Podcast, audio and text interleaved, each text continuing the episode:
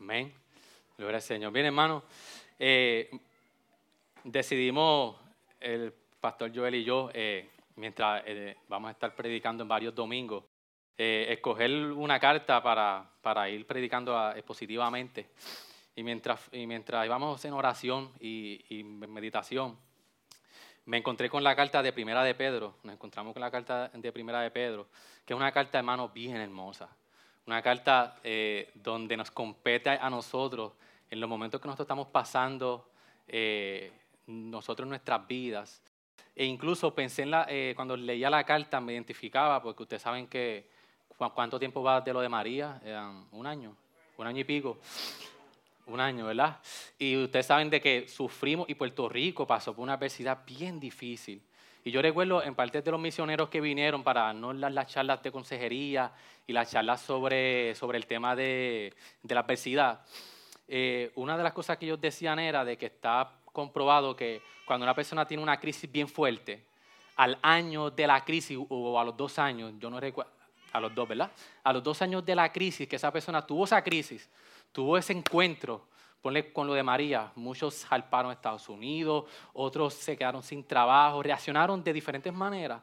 A los dos años, muchos de ellos van a volver a, pasar por, por esa crisis. O sea, mentalmente muchas personas a los dos años en Puerto Rico van a volver como que a recrear esa situación y vuelven a caer en, depresión, vuelven a, a caer en, en, esa angustia.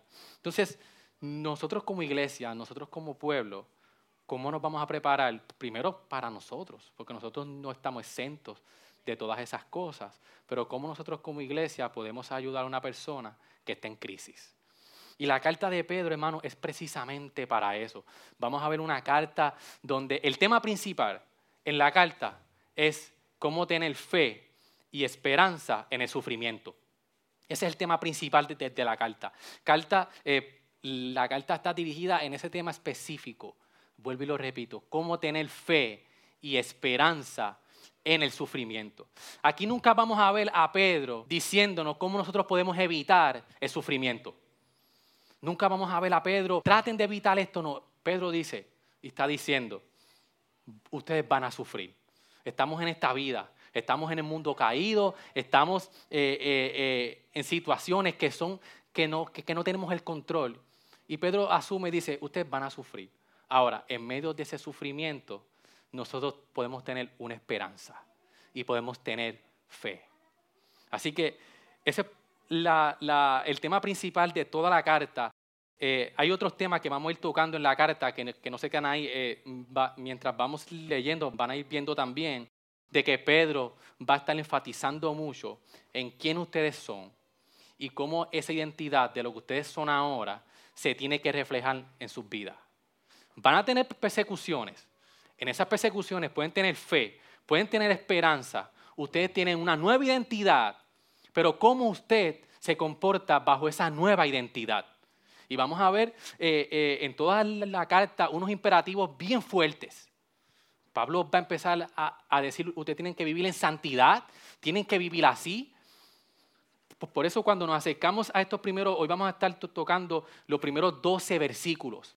Y estos 12 versículos son bien importantes, hermanos, porque estos 12 versículos establecen la base, establecen, establecen la base sobre todos los imperativos que Pedro va a comenzar a hablar en la carta. No lo podemos desligar de estos primeros 12 versículos.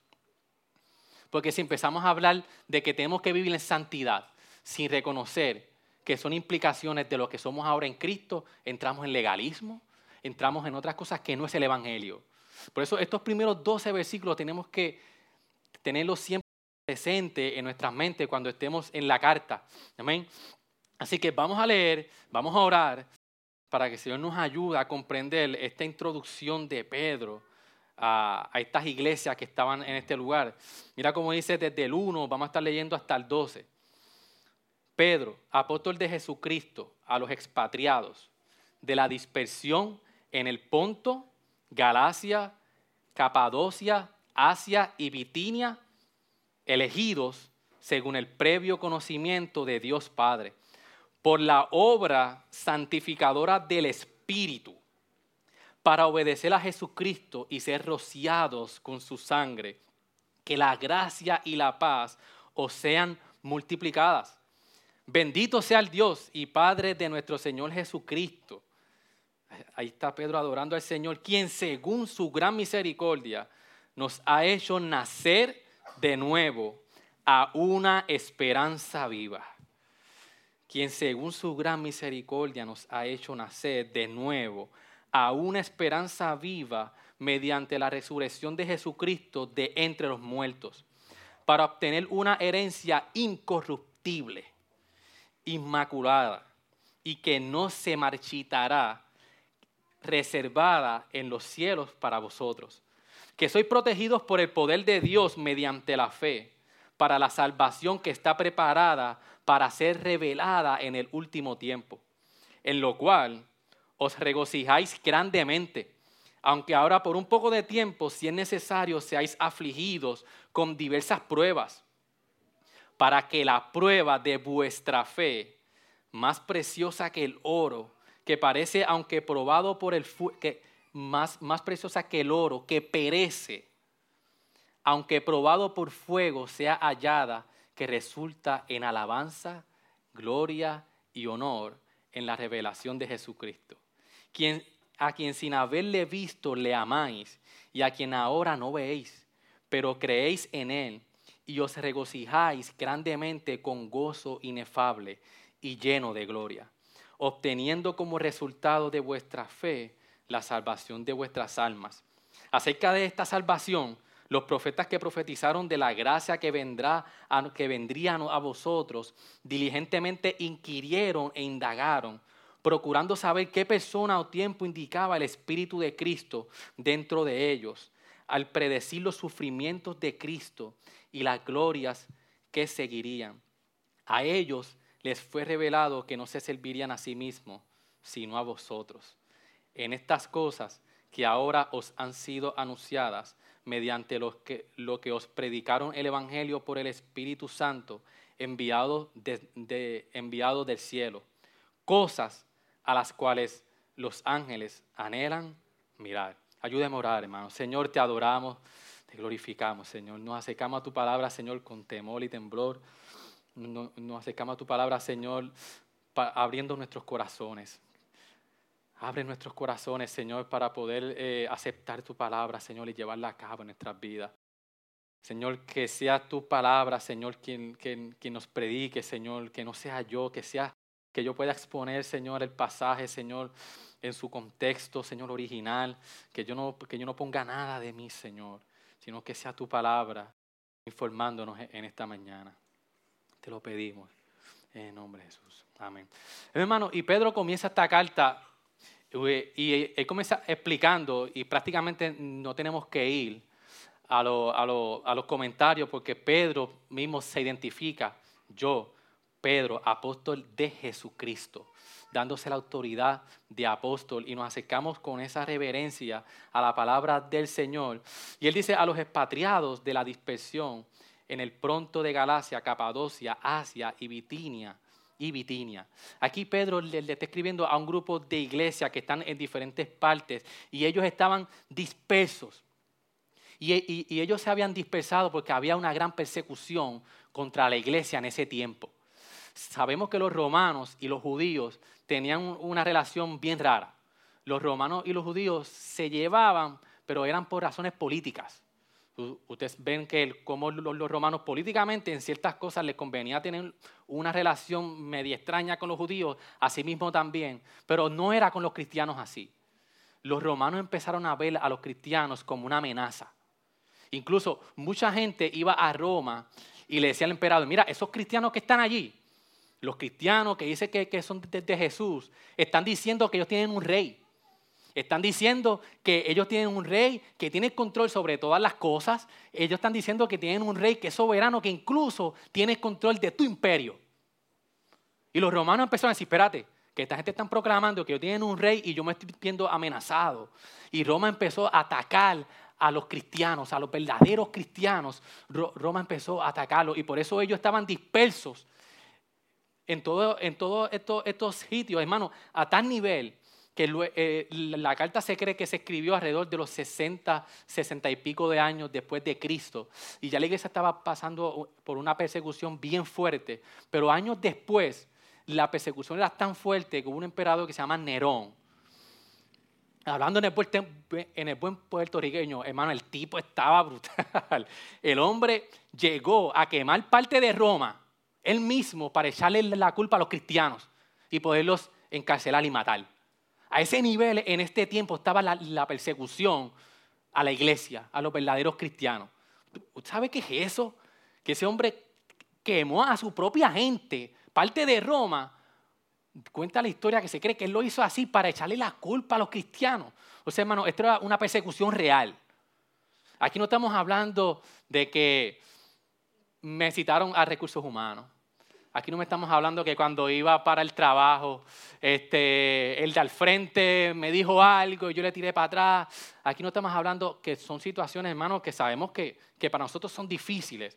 Pero quiero traer este contraste para que podamos ver la situación que ellos estaban teniendo era mucho más grande de lo que nosotros eh, normalmente aquí en Puerto Rico obtenemos.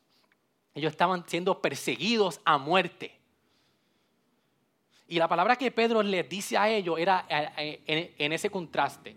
Y lo que Pedro les, dice a ellos, tras que es palabra de Dios, en esa persecución que ellos tenían, Pedro decía, ustedes pueden tener fe y esperanza. ¿Cuánto más nosotros en estos tiempos que no tenemos esa persecución tan grande que ellos tenían? O sea, que en los momentos que nosotros tengamos eh, situaciones, nos comparamos con ellos y decimos, Señor, si tú le diste esta palabra a ellos, que era una persecución mucho más grande, ¿cuánto más para mí? Y, no, y lo, lo comparamos y decía, Señor, tú lo puedes todo. ¿De qué trata la carta? Se, lo dijo ahorita, lo, adelanté. ¿Cómo tener fe y esperanza en medio del sufrimiento? Entonces aquí Pedro empieza a enfatizar en ellos de que ellos estaban expatriados y estaban en la diáspora porque estaban siendo perseguidos por, Roma. Pero antes de continuar, hermano, quiero, vamos a dar un contexto de sufrimiento en la iglesia pequeño.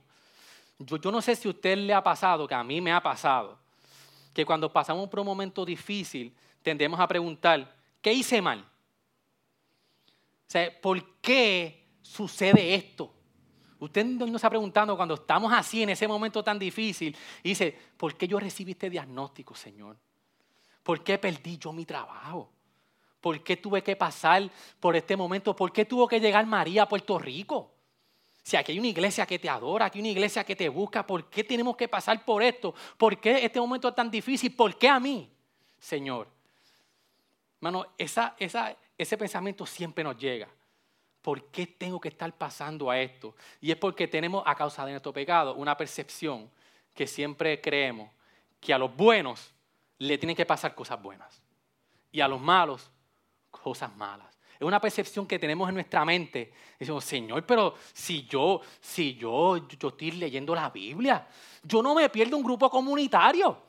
Yo voy en casa de Félix y hermano Félix, Jael y eh, Orlando, Joel, ellos son testigos, Señor, que yo estoy ahí día y noche en los grupos comunitarios, estoy los domingos en la iglesia, vengo al discipulado de las mujeres, de los hombres, estoy compartiendo el evangelio, estoy haciendo tantas cosas. ¿Por qué me suceden todas estas cosas? Esto no tiene lógica para mí, Señor. Es una pregunta que nos hacemos pero es la percepción de que a los buenos le tienen que pasar cosas buenas y a los malos le tienen que, pasar las cosas malas. Y eso no es así. Hay muchos que se amparan en el decir, Señor, porque si yo estoy declarando en mi vida tantas cosas, como le predican, declara en tu vida, si estás mal, si estás en sufrimiento, tienes que declarar esto o lo otro para que salgas de ahí. Y cuando nos acercamos a la palabra, Pedro nos dice en ningún momento evitemos el sufrimiento. Ese hermano, no porque seamos buenas personas significa que nos van a pasar cosas buenas o cosas malas. La Biblia no lo establece así. Ahora, ¿por qué el sufrimiento? Primeramente, hermano, porque estamos en un mundo caído. Esa es la realidad nuestra. Por la caída del hombre, Adán y Eva, estamos en un mundo caído y vamos a pasar persecuciones. Muchos creen que el cristianismo es para evitar el sufrir. Muchos vienen al cristianismo oh, y muchas iglesias le quieren hacer, ven aquí. Y yo no sé si ustedes se acuerdan, para los años noventa y pico, el anuncio que salía en la, en la televisión, pare de sufrir.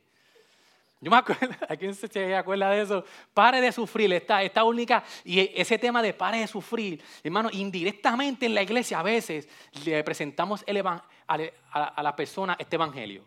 Ven al evangelio para que pare de sufrir, para que todas tus cosas se resuelvan, para que todo te salga bien. Hermano, la Biblia, el evangelio, no se enfoca en lo que nos sucede a nosotros en el día a día. El evangelio es mucho más que eso. El Evangelio nos guarda, el Evangelio nos protege, pero el Evangelio nos tiene una promesa que trasciende mucho más de lo que, de lo que nos sucede en la tierra. Hermanos, podemos decir que el sufrimiento es parte de la vida cristiana, lo podemos decir, pero cuando vayamos acercándonos a Primera de Pedro y a la Biblia, vamos a ver de que esa expresión está hasta débil. El sufrimiento es parte de la vida cristiana, es cierto, pero esa, esa expresión se queda débil, porque hermano, el sufrimiento lo podemos ver como algo esencial en la vida del cristiano. Hermano, y cuando yo escribía esto, cuando yo lo estudiaba, yo decía, Señor, esto, esto está bien, déjame buscarlo otra vez, déjame volver, fíjate, que el cristianismo no es solamente parte, el, sufrimiento no es solamente parte del cristianismo, sino que es esencial. Había un predicador que escuchaba, eh, Christopher Loritz, que él decía que el sufrimiento es el núcleo del verdadero cristiano. Hermano, y esto no hace lógica a la mente humana. Y no es que, y no es que eh, déjeme hacer la, aclaración, y no es que vamos a estar viviendo toda una vida amargado, toda una vida de sufrimiento, no es que vamos a estar todo el tiempo, no es eso. Pero cuando estemos en el sufrimiento, tenemos que verlo de esa manera. Esa es parte de mi vida como cristiano y es esencial para mí. Y ahorita vamos a ver el por qué. Hermano, en el cristianismo, el cristianismo cobra sentido porque nos identificamos con Jesús en sus sufrimientos. No puede haber una identificación con Jesús fiel aparte del sufrimiento. Esto es difícil de aceptar, hermano, porque siempre queremos vivir una vida triunfalista. Una vida donde todo tiene que salir bien, donde todo, donde todo es triunfal, que, queremos vivir en una cápsula donde nada nos pase, pero no es así.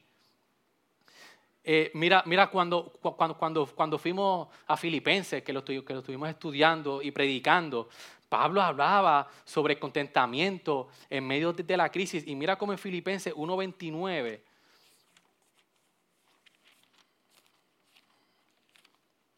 Mira como Pablo decía, Pablo en la cárcel, y cuando leímos esta parte que dice, porque a vosotros se os ha concedido por amor de Cristo. Repito, porque a vosotros se os ha concedido por amor de Cristo, no solo creer en Él, sino también sufrir por Él. Aquí Pablo le dice a, a, a Filipo, porque a vosotros se os ha concedido, no solo el amor de Cristo y creer en Él, sino también a sufrir por Él. Mira cómo Jesús en, Juan 16, 33, preparando a sus discípulos, Filipenses 1, 29. Eh, mira, mira cómo Jesús, preparando a sus discípulos en el, en el 16, 33, mira cómo les dice, estas cosas os, os he hablado para que en mí tengáis paz. Jesús le dice, en el mundo tendréis tribulación. Eso es confiad, pero confiad, yo he vencido al mundo. Aquí Jesús no le estaba diciendo a sus discípulos, usted va a tener una vida triunfal. Ustedes ahora son parte del reino y en, esta, en, esta, en este mundo caído, usted no, no. Dice, en este mundo tenéis, tenéis tribulación, pero confiad, yo he vencido al mundo. Cuando vimos la, serie de, de Eclesiastés del pastor, Hermanos, vimos cómo el eclesiastés, el predicador, nos decía de la realidad de, la, de, lo duro que es la vida. El predicador no, no le encontraba sentido a la vida. Le decía, ¿qué es esto? Esto no tiene sentido cuando lo vemos fuera del Evangelio. Sea, hermano, que el sufrimiento es doloroso, no nos gusta, pero el sufrimiento es parte de lo que nos sucede como cristianos. Ahora, ahora bien, la pregunta es, ¿cómo nosotros podemos hacer todo esto? ¿Cómo nosotros podemos sufrir, vernos identificados en Cristo en el sufrimiento? ¿Cómo nosotros podemos tener fe y esperanza? Y aquí es que entra Pedro en su carta. ¿Cómo nosotros podemos hacer todo esto? Mano, y prácticamente, déjeme hacer esto, porque si a usted se le olvida todo lo que yo digo, prácticamente Pedro lo que está diciendo, recuerde esto muy bien. Pedro está diciendo, mira, yo, sé que quizás tú, tú perdiste tu casa, yo sé que quizás tú perdiste tu trabajo, yo sé que a lo mejor te dieron un diagnóstico eh, eh, de salud que no, que no es bueno. Yo, sé que está pasando por, por dificultades difíciles. Yo sé tantas cosas, pero no te puedes enfocar, enfocar en, tus, en tus circunstancias, sino que te tienes que enfocar en algo que es más valioso y precioso. Pedro prácticamente, esto es lo que vamos a predicar hoy es esto. Pedro está diciendo, yo sé tu circunstancia, iglesia, yo sé por todo lo que estás pasando, pero te tienes que enfocar en lo más valioso y en lo más precioso. ¿Y qué es eso? Vamos a ver. Mira cómo Pablo, primeramente, para nosotros poder, poder obtener esto, Pablo rápido les dice, esta es tu identidad. Eh, Pablo, hermano, hoy, hoy, voy a estar con una lucha con Pablo y Pedro, me disculpan, Pedro. es, la, es, la, costumbre de, de predicar desde Pablo por tanto tiempo. Pedro les dice, eh, afirma su identidad, quiénes son ustedes. O sea, hermano, cuando nosotros pasamos por momentos difíciles, cuando, cuando el dolor se hace tan fuerte en nuestras vidas, nos tiende a dar eh, lo, lo, que podemos catalogar como amnesia de identidad. Rápido se nos olvida quiénes nosotros somos realmente. Y aquí Pedro le está diciendo, mira, ustedes a los expatriados de la dispersión, ustedes tienen que saber cuál es su identidad. Ustedes, lo que lo identifica a ustedes no es ni, dónde ustedes están, ni su raza, ni, lo que ustedes son, sino que lo que identifica a ustedes, su verdadera identidad es quiénes son ustedes en Cristo. Y esto es algo, hermano, que cuando estamos pasando por el sufrimiento, nunca se nos puede olvidar. ¿Quién realmente yo soy? ¿Cuál es la identidad que Cristo me regaló? Porque se nos tiende a olvidar en el sufrimiento, nos, nos da amnesia de identidad. Es como cuando yo fui a viajar eh, tuve que sacar el ID, el famoso, eh, el ID este nuevo, ¿cómo es que se llama? El, el, Real ID. Y hermano, y sin eso yo no podía viajar. Y usted cuando usted viaja, usted coge su Real ID, coge su pasaporte y usted se identifica. Y en, en, su Real ID dice, usted es tal persona, usted tiene este sexo, esta edad, todo eso, hermano. Y nosotros, la identidad de que Dios nos dio, ese pasaporte, ese Real ID, nada lo puede cambiar. Después que usted tiene ese pasaporte que le, que le dice su identidad y hacia dónde usted va, nada lo puede cambiar. Y es bien interesante porque mira cómo Pablo les dice, ustedes fueron elegidos, ustedes fueron para que fueran santificados, redimidos por la sangre de Jesucristo. Y Pedro lo, llama expatriados, elegidos. En el, en el 2.11 le dice extranjeros y peregrinos. Pedro le dice eso porque le dice, mira, yo sé que ustedes están viviendo y nosotros, hermanos, estamos viviendo como peregrinos en este tiempo, en esta tierra. Nosotros estamos aquí peregrinando en un mundo caído, en un mundo donde todo lo que nosotros queremos hacer, el mundo nos dice, eso no es así. Nosotros queremos vivir la Biblia, vivir el Evangelio y estamos eh, luchando contra la corriente.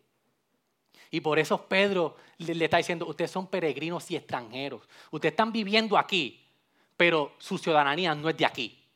Ustedes están viviendo en este mundo caído, que van a tener persecuciones, que el mundo les va a decir, pero qué charro tú eres. Allí te va a decir, pero ¿por qué tú piensas así? Porque tú eres así. Y nosotros siempre tenemos que tener, porque mi, mi identidad y mi destino y mi ciudadanía no es de este mundo. Yo soy peregrino y extranjero aquí. Y no hay nada que pueda cambiar eso. Mira cómo luego Él les dice en su identidad, diciendo, ustedes fueron elegidos por el previo conocimiento del Dios Padre. Hermano, nuestra, nuestra identidad hoy por hoy que tenemos en Cristo no fue un accidente. Lo que tú eres hoy por hoy en Cristo no es una idea de última hora que a Dios se le ocurrió, ay, déjame, déjame ayudar a este, sino es un propósito desde el principio. Dios nos eligió a nosotros para darle una nueva identidad y eso no fue un accidente, hermano. Porque Dios conoce todo antes desde la fundación del mundo. Hermano, tenemos a un Padre que ha escrito todos los aspectos de nuestras vidas. ¿Oyeron esa? Tenemos a un Padre que ha escrito todos los aspectos de mi vida, que desde, desde antes de yo dar mi primer aliento de vida, ya Dios estaba trazando la dirección de mi vida mucho antes. Ya Dios conocía mi vida, ya Dios conocía por lo que tú estás pasando hoy, por lo que vas a pasar mañana, pasado, pasado y pasado. Desde antes de yo dar mi primer aliento, ya Dios trazó mi vida, hermano. Ya Dios en su soberanía sabe todas las cosas que me van a suceder. Ya, Dios conoce todo y por eso podemos estar seguros, hermano. Podemos estar tranquilos que Dios conoce por lo que estoy pasando, que Dios conoce por lo que voy a pasar. Tenemos que estar tranquilos porque tenemos que enfocarnos no en las circunstancias, sino en lo que es valioso y precioso. Y mire, hermano, cómo, en, el, en, el, en el verso 3 dice: Bendito sea el Dios Padre de nuestro Señor Jesucristo, quien según su gran misericordia nos ha hecho nacer de nuevo a una esperanza viva mediante la resurrección de Jesucristo de entre los, de entre los muertos. Aquí Pedro está diciendo, te tienes que enfocar. Cuando yo, yo estaba en el, yo estaba en un training en Boston con unos compañeros de trabajo, y el training era bien fuerte porque era, era de programación, había que estar haciendo unas fórmulas este, bien difíciles, o sea, que el training tú no podías mirar para el lado. Y, y, aquel gringo se creía de que, y si te quedabas en un punto, te perdías, todo el día iba a estar perdido. Y yo recuerdo que estoy así, bien enfocado, este, escuchando al gringo con el, con el del inglés, cosas nuevas, hermano. Y yo, Dios mío, Señor, ayúdame. Yo bien enfocado. De momento, cuando yo miro para el lado, yo veo a mi compañera de trabajo con su computadora abierta, eh, contestando unos emails. Yo dije, ¿en serio? Entonces, ella no, era, ella no es tan técnica, ella no era, ¿verdad? Ella pues le enviaron, pero ella no tiene esa, esa expertise todo lo contrario, tiene, que estar bien pendiente. Cuando yo, vea, yo, la veo a ella atendiendo así y contestando email, atendiendo así y contestando email. Yo vengo, la miro y le digo, chica, enfócate. ¿Cómo tú, ¿Cómo tú vas a poder entender todo esto si no te enfocas? Y es lo mismo, hermano, de que nos pasa a nosotros. Cuando estemos en las circunstancias, tenemos que, por el poder del Señor, hermano, enfocarnos en lo que realmente Él nos ha prometido en lo, que realmente Él nos ha dado. Dice, en eso que es valioso y precioso. Pedro lo que está diciendo, tenemos que enfocarnos en Dios y en nuestro legado. tenemos que mirar atrás y ver que hemos sido elegidos, que Dios nos salvó, su cruz, y mirar arriba al legado de que eso que Él hizo en la cruz, Él nos tiene. Es el enfoque que tenemos que, tener, hermano, en eso que es valioso y precioso. Y mira cómo Pedro empieza adorando al Señor y dice, bendito sea el Dios y Padre de nuestro Señor Jesucristo. Porque, hermano, eh, Él nos dice eh, de nuestro Señor Jesucristo, quien según su gran misericordia nos ha hecho nacer de nuevo. Hermano, desde el momento de la caída hasta la resurrección de Cristo, la Biblia es una historia. Y desde el momento de la caída hasta la resurrección de Cristo, todas estas historias que usted lee en el Antiguo Testamento, todas estas historias que leemos tanto y tanto, era Dios trazando el momento de que nosotros pudiéramos tener una nueva vida. Esa es la historia de la Biblia, hermano.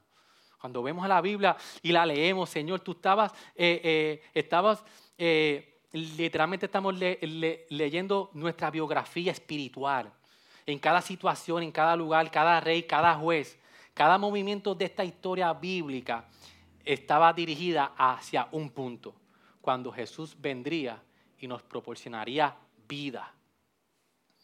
tenemos que entender, hermanos, que este nuevo nacimiento, como dice Pedro aquí, es por su misericordia.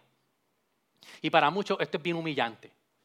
Para muchos decirle, no, todo este nuevo nacimiento que tú tienes es por la misericordia de Dios. Es bien humillante, hermano, pero nosotros tenemos que reconocer de que nosotros estábamos muertos, que nosotros no había nada que nos podía dar vida. Nosotros no, ustedes, algunos de ustedes eligió el nacer. Ninguno elegimos el nacer. Cuando vemos a Nicodemo, que Jesús le dice que tienes que nacer de nuevo, Nicodemo dice, pero ¿cómo yo puedo entrar otra vez al vientre de mi madre y volver a nacer? Exactamente. Nicodemo, tú no puedes hacer eso. El nuevo nacimiento que nosotros hemos obtenido ha sido por su misericordia, hermano. Que Él nos dio, no importando, hermano, que Dios viendo hasta lo más sucio de nuestro corazón, Dios viendo nuestros pecados presentes, pasados y futuros, Dios como quiera nos eligió para, nosotros, para darnos una nueva vida, hermano. Y esta regeneración, Él lo hizo para nosotros, para que nosotros pudiéramos tener una esperanza en esta vida. Ahora, cuando hablamos de esperanza, ¿a qué usted se refiere cuando nosotros hablamos de, esperanza? Aquí en el, en, el, en el mundo real, ¿qué, ¿qué es una esperanza? una oportunidad, una esperanza. ¿Alguien más? Esperanza. Cuando decimos esperanza en el, en el alcohol del boricua, esperanza, ¿qué es? ¿Ah? Esperar por algo. Pero en esa connotación de esperanza no hay seguridad. Es como en el trabajo a mí decían, chacho, yo espero que no venga esta tormenta este año. Es una esperanza donde tú no es segura yo espero esto, yo espero lo otro. Pero lo que Pedro está diciendo aquí, que nosotros tenemos una esperanza viva. La esperanza que nosotros tenemos en este mundo, en los sufrimientos, no es cualquier esperanza. No, yo creo que quizás algún día, ¿verdad? No, no, hermano, nuestra esperanza es viva.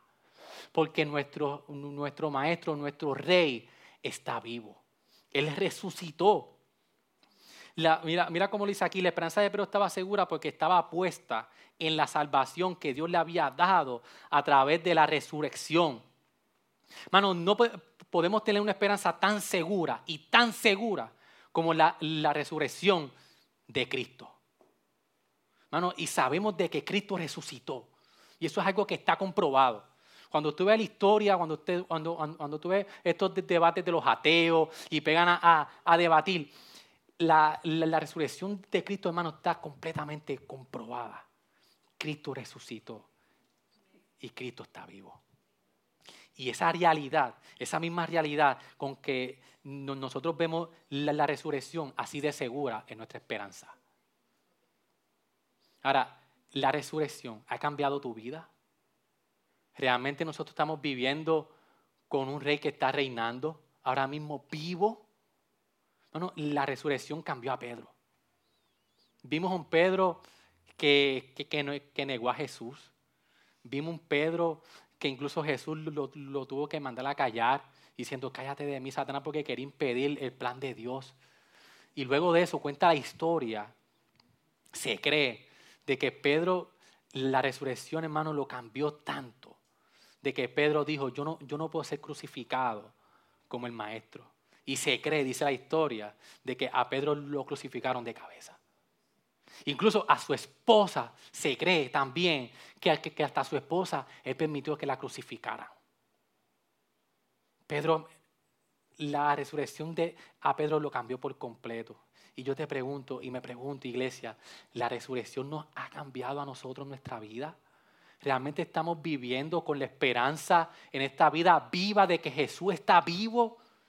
y que Él está reinando como, como le, le hoy, hoy en, en el Salmo, de que Él está reinando y que Él tiene control. Por eso podemos tener una esperanza y no cualquier esperanza, sino una esperanza viva, hermanos.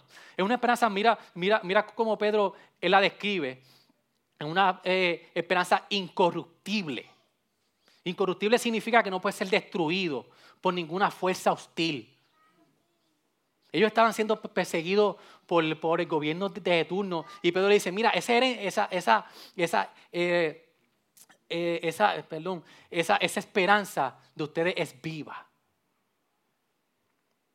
Y cuando les dice entonces en el verso 4, dice, para obtener una herencia incorruptible, inmaculada. y que no se marchitará, reservada en los cielos para vosotros.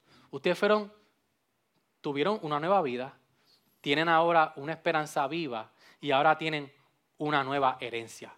Para, para, que ustedes obtengan una herencia. Y esa herencia, mejor dicho, que, ahorita dije a la esperanza, esa herencia que Pedro le, le, está diciendo que ustedes han obtenido gracias a su nueva vida, pero le dice, esa herencia es incorruptible es una herencia, hermanos, la herencia que Cristo nos ha prometido a nosotros en los cielos. Nada, no puede ser destruida por ninguna fuerza hostil. No puede ser destruida ni por la enfermedad, ni por la pérdida de trabajo. Esa, esa herencia que Cristo nos ha asegurado, nada la puede destruir. Es, hermano, que cuando estemos en el momento difícil, debemos de pensar, yo tengo una herencia que es incorruptible que no pueda haber nada en esta vida que pueda eh, destruir esa herencia. Mira cómo Pedro dice que es inmaculada, que no se marchita como las flores. Nunca se va a marchitar. Y no tan solo eso, que está reservada en los cielos para nosotros. Y esa herencia es la salvación. Y esa es nuestra esperanza, hermano. Esa es nuestra esperanza, esa es la herencia que Dios nos ha prometido en la salvación. Pero mira qué interesante, como en el versículo 5, Él les dice, esa herencia que ya yo les tengo a ustedes segura, que es incorruptible, que no se marchita, Él les dice que soy protegidos por el poder de Dios mediante la fe, para la salvación que está preparada para ser reservada en el último tiempo. Y hermano, esto es como uno ir al, banco, y usted va al banco y usted busca al gerente, que yo quiero hacer aquí una inversión. Y usted se sienta con el gerente y le dice, gerente, yo quiero eh, asegurar mi futuro. Y yo quiero tener, hacer esta buena inversión. Y usted le dice, eh, asegúreme una buena herencia y tenga este dinero, tenga este dinero y yo quiero invertirlo. Este capital que yo quiero, yo, yo, lo quiero invertir. Póngalo en la bolsa de valores, póngalo donde usted crea que genere para mi legado. Y, y es como si el del banco le dice, no, no te preocupes, no tan solo eso, tras que voy a coger tu inversión, tu capital, y la voy a poner a producir. Mientras tanto, nosotros como banco te, vamos a dar un dietista, te vamos a dar un personal trainer, te vamos a estar cuidando tu casa. Es más, el cuidado de, tus hijos te, lo vamos a pagar. Todo lo que... eso es prácticamente lo que Pedro nos está diciendo aquí. Tras que tenemos una herencia que es inmaculada, que es incorruptible, en el camino Dios nos protege. no tan solo que nuestra herencia es incorruptible, sino en el camino Dios nos va a proteger, hermano. En el aquí, en el ahora. Aquí Pedro se está enfocando y dice, en el aquí, en el ahora. Nosotros tenemos este, este futuro garantizado por, nuestro, por el pasado, por lo que ocurrió hace miles de años atrás en la cruz. Pero en el ahora, no te preocupes que yo te voy a proteger. Ahora bien, hermano. Entonces Pedro en el verso 6 viene y les dice a, usted, a, ellos prácticamente, ustedes pueden tener regocijo en las pruebas.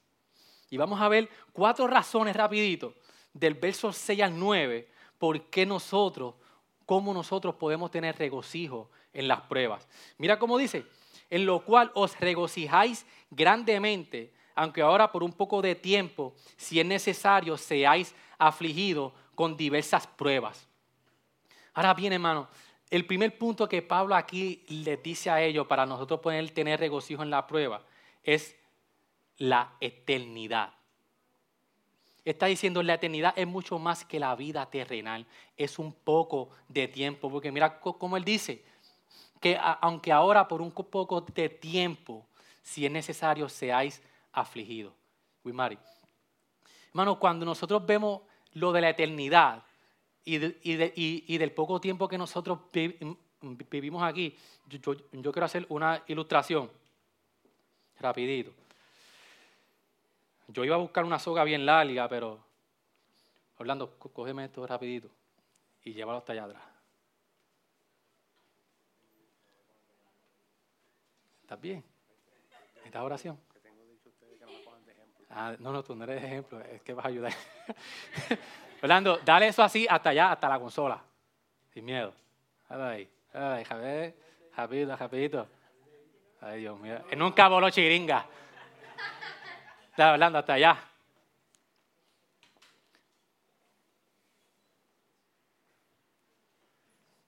Déjalo ahí. Hermano, esto es una soga, ¿verdad? Este, imagine que esta soga le está dando la vuelta al planeta Tierra. Que Orlando se fue por ahí. Ah, bien, Orlando, la puedes dejar ahí. Sí, no te voy a coger de ejemplo. es que como que este lado derecho es tan fácil decirte. Bendito. Hermano, imagine que esta soga le está dando la vuelta al planeta Tierra millones de veces o infinitamente. Y esta soga que le está dando la vuelta al planeta Tierra sin parar es la eternidad. Y lo que nosotros vivimos, el tiempo que nosotros vivimos, es esto. O sea, hermano, que lo poco que nosotros vivimos aquí no se compara con toda la eternidad. Nosotros podemos tener regocijo en esta tierra, reconociendo, hermano, que el poco tiempo, como dice Pedro aquí, aunque por un poco de tiempo, porque lo que nosotros vamos a tener en la, en la eternidad, hermano, es la eternidad. Miren cómo este poco de tiempo, que es la vida de nosotros, aquí están los problemas, aquí están las circunstancias, aquí están todas las cosas que nos suceden, buenas y malas. Pero Pedro dice, no te enfoques en este puntito, en lo que es la vida completa. Enfócate en la vida eterna. Entonces nosotros como humanos a veces como que estamos en este mundo, Dios mío, Señor, tanto... Y Pedro dice, chicos, si mira, si, si, la herencia que Dios te, te ha prometido es la vida eterna. Enfócate en la vida eterna, que ya Dios te la tiene segura por lo que Cristo hizo en la cruz del Calvario, no por nada de lo que nosotros podamos hacer. Ya Cristo nos aseguró la eternidad. Y en este momento tan pequeño en tu vida, asegúrate de regocijarte. Regocíjate. Y, y, mira cómo dice, regocíjate grandemente. Porque la eternidad es mucho más que el puntito de nuestra vida en la tierra, hermano.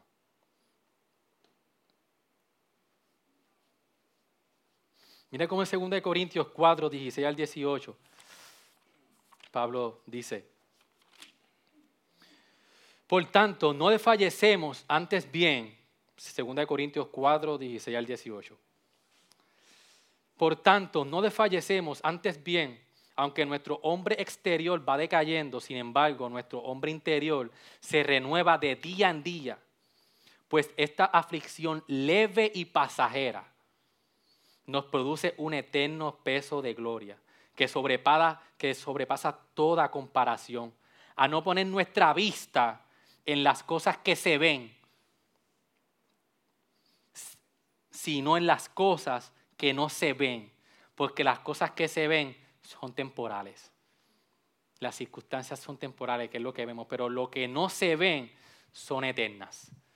Nuestra herencia, que ahora mismo no la vemos, esa herencia es eterna, hermano. Por eso dice Pablo, eh, al, no eh, el no poner nuestra vista en las cosas que se ven, sino en las cosas que no se ven, que es nuestra herencia, hermano. Mira como en el capítulo 5.10, al final de la carta, Pedro les dice, y después de que hayáis sufrido un poco de tiempo, el Dios de toda gracia que os llamó a su gloria eterna en Cristo, Él mismo os perfeccionará, afirmará, fortalecerá y establecerá. La primera razón para poder tener regocijo, hermano, es con la visión de la eternidad. ¿Y por qué también, hermano, nos podemos regocijar? Porque las pruebas nos purifican y nos refinan. Mira cómo el verso 7 dice, para que la prueba de vuestra fe, más preciosa que el oro que perece, aunque probado por fuego, se hallada que resulte en alabanza, gloria y honor en revelación de Jesucristo. Hermano, y este era un pasaje que yo siempre chocaba con él. Decía, Dios mío, ¿por qué tú me tienes que probar a mí? Si tú sabes lo que yo doy. ¿Por qué un test? ¿Por qué una prueba? O si tú eres soberano, ¿por qué, ¿por qué tú me tienes que dar una prueba? Para... Hermano, pero cuando leemos con calma, aquí la palabra prueba no es que tú vas con un examen. No es que Dios va a decir, no, no, vamos a ver si este está, y va con un examen. No, aquí la palabra prueba está hablando con la metáfora de la metalurgia. Mira, me salió la palabra, güey, La estuve practicando en casa, que no se me fuera a trabar la boca. metalurgia, esa es la, esa es la, la metalurgia es el, el, el, campo, ¿cómo, ¿cómo, se dice? ¿Ah? La, la, metalurgia es el, proceso por cómo eh, el metalúrgico, si se puede decir así, procesa los metales. ¿Okay? Y, y aquí Pedro está utilizando esta metáfora del oro y está diciendo, cuando el metalúrgico extrae un metal, lo encuentra en su estado mineral. El metal en su estado original tiene muchas impurezas. Vamos cayendo. Cuando el, que brega con eso, coge ese metal, tiene muchas impurezas que, que está en su estado mineral. Y el mineral no es muy útil porque el mineral tiene imperfecciones. Y esas imperfecciones le quitan al, mineral su fuerza y le quitan su belleza.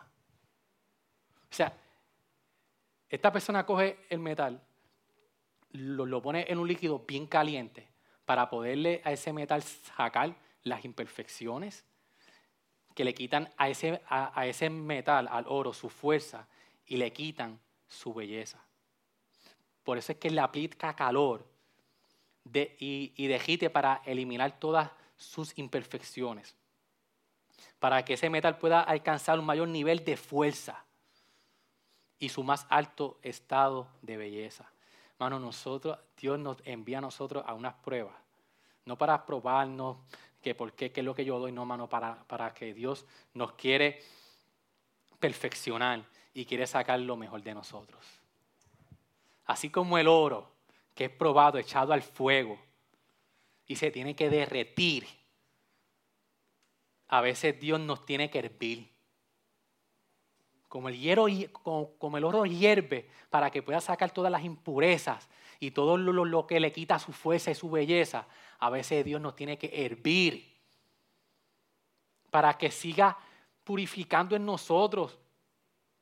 A veces Dios nos tiene que aplicar calor, dejetirnos. Hermano, porque tenemos demasiadas cosas aferradas a nosotros. Cuando Dios nos envía la prueba, Dios te está afinando. Dios, a veces, Dios te está quitando todas esas cosas aferradas que, que, que, que, no, que, nos, que, nos quitan la belleza. Eh, hermano, porque la realidad es que tenemos una fe bien inconstante. Hay días que nos levantamos, que nos comemos el mundo, pero hay días que nos levantamos y eso es una realidad. No podemos vivir con este, esta mentalidad triunfalista. No, hermano, no, hermano, hay que ser realista. Nuestra fe es una fe bien inconstante pero estamos en el momento de preparación, en el que Dios nos está convirtiendo, escucha bien iglesia, estamos en el momento de preparación en el que Dios nos está convirtiendo en personas con las que Él eligió para su eternidad. Él nos está preparando porque Él va a vivir con nosotros. perdón, nosotros vamos a vivir con Él. Y Él nos está preparando, nos está puliendo, nos está quitando todas las, imperfecciones, porque nosotros vamos a vivir la eternidad con Él. Y por eso es que estamos cada día llegando a la estatura de Cristo, Dios, Dios quitando de nosotros todas las impurezas a través de las pruebas. O sea, hermano, que nunca menospreciemos las pruebas que Dios nos pone en nuestro lugar, porque Dios nos está perfeccionando. Tercera razón, porque nuestra angustia trae honor a Cristo. El versículo 7 dice, para que la prueba de vuestra fe, más preciosa que el oro que perece, aunque, aunque probado por fuego, se hallada que resulta en alabanza, gloria y honor en la revelación de Jesucristo. La prueba no es para nosotros darnos gloria. Es para que nosotros podamos glorificar, para que Cristo sea glorificado en nuestras pruebas, darle honor a Cristo. Y esto es una guerra que tenemos en nuestro corazón constantemente. o es la gloria de Cristo o es mi gloria. Y cuando estamos en la prueba y no podemos entender el propósito de Dios en nosotros en la prueba, es porque estamos viendo mi gloria. Estoy viviendo bajo mi gloria. Y no, estamos viviendo para la gloria del Señor. Es una lucha interna que nosotros tenemos día a día. Y mira cómo entonces el, el cuarto punto, porque cuando Jesús venga en el versículo 9, obteniendo como resultado de vuestra fe la salvación de vuestras almas. Hermano, podemos tener regocijo en nuestras vidas, en las tribulaciones, porque Jesús nos tiene, Dios nos tiene una recompensa, una herencia, como dijimos ahorita, que es inmaculada y está asegurada. Y para finalizar, del verso 10 al 12, prácticamente lo que Pedro está diciendo aquí es que la secuencia de nuestras vidas sigue en la secuencia de la vida de Cristo. Así como Cristo sufrió primero y luego entró en la gloria, así nosotros también tenemos, nos va a pasar. Nosotros estamos sufriendo como Cristo sufrió aquí, pero vamos a entrar a la gloria como Él entró. Y en ese sentido nosotros estándole, y en ese sentido nosotros estamos viviendo la vida, estamos siendo identificados con la vida de Cristo. Cristo sufrió y entró en su gloria. Así nosotros también. Tenemos que sufrir en este mundo caído porque es un mundo caído. Tenemos que sufrir porque Dios nos está puliendo. Pero todo esto es en base a una esperanza viva. Y como conclusión, para terminar, voy a leer un verso. Romanos 8:31. Creo que resume bastante. Dice, entonces, ¿qué diremos a esto? Si Dios está por nosotros, ¿quién estará contra nosotros? El que no es Simeón ni a su propio Hijo, sino que lo entregó por todos nosotros. ¿Cómo no nos concederá también con Él todas las cosas? ¿Quién acusará a los escogidos de Dios? Dios es el que justifica. ¿Quién es el que condena? Cristo Jesús, el que murió, si más aún el que resucitó, el que además está a la diestra de Dios, el que también intercede por nosotros. ¿Quién nos separará del amor de Cristo? Una pregunta. ¿Tribulación o angustia o persecución o hambre o desnudez o peligro o espada? Tal como está escrito, por causa tuya somos puestos a muerte todo el día somos considerados como ovejas para el matadero. Pero en todas estas cosas somos más que vencedores por medio de aquel que nos amó. Pero en todas estas cosas, hermanos, somos más que vencedores por medio de aquel que nos amó. Porque estoy convencido de que ni la muerte, ni la vida, ni ángeles, ni principados, ni lo presente, ni lo porvenir, ni, ni los poderes, ni lo alto, ni lo profundo, ni aún otra cosa creada nos podrá separar del amor de Dios que es en Cristo Jesús, nuestro Señor nuestro. Hermano, oramos. Señor, gracias por tu amor, por tu misericordia, Dios mío. Gracias por esta mañana, Señor, por tu palabra, Señor. Gracias, Señor, porque definitivamente se nos hace bien difícil comprender, Señor, ¿Por qué tenemos que sufrir? ¿Por qué tú permites tantas cosas en nuestras vidas, Señor? Pero aquí en tu palabra, Señor, hemos, hemos visto, Señor, cómo aún en esas pruebas, Señor, tu gracia está presente. Que aunque es una gracia quizás incómoda, una gracia que no parece gracia, tu palabra nos dice que esa es tu gracia obrando en nosotros, Señor. Ayúdanos como iglesia, Señor, a continuar regocijándonos en medio de las dificultades y que podamos vivir una vida, Señor, de regocijo, sabiendo, Señor, de que la eternidad es mucho más que el poco tiempo que tenemos aquí, Señor. Señor, ayúdanos como iglesia, Señor, a ser un ente hacia la comunidad, de que en medio de las dificultades podemos tener una esperanza viva. Porque tenemos que enfocarnos en la herencia que tú nos has prometido, Señor. Ayúdanos, Señor, porque en el momento de la dificultad a veces es difícil entender esto, Señor. Pero queremos que tu palabra hoy, Señor, cale en, nuestros corazones, Dios mío. Y que tu palabra, Señor, no, no, nos dé fuerzas y podamos llevarla a cabo en nuestras vidas. Te lo pedimos en el nombre de Jesús, Señor. Amén y amén.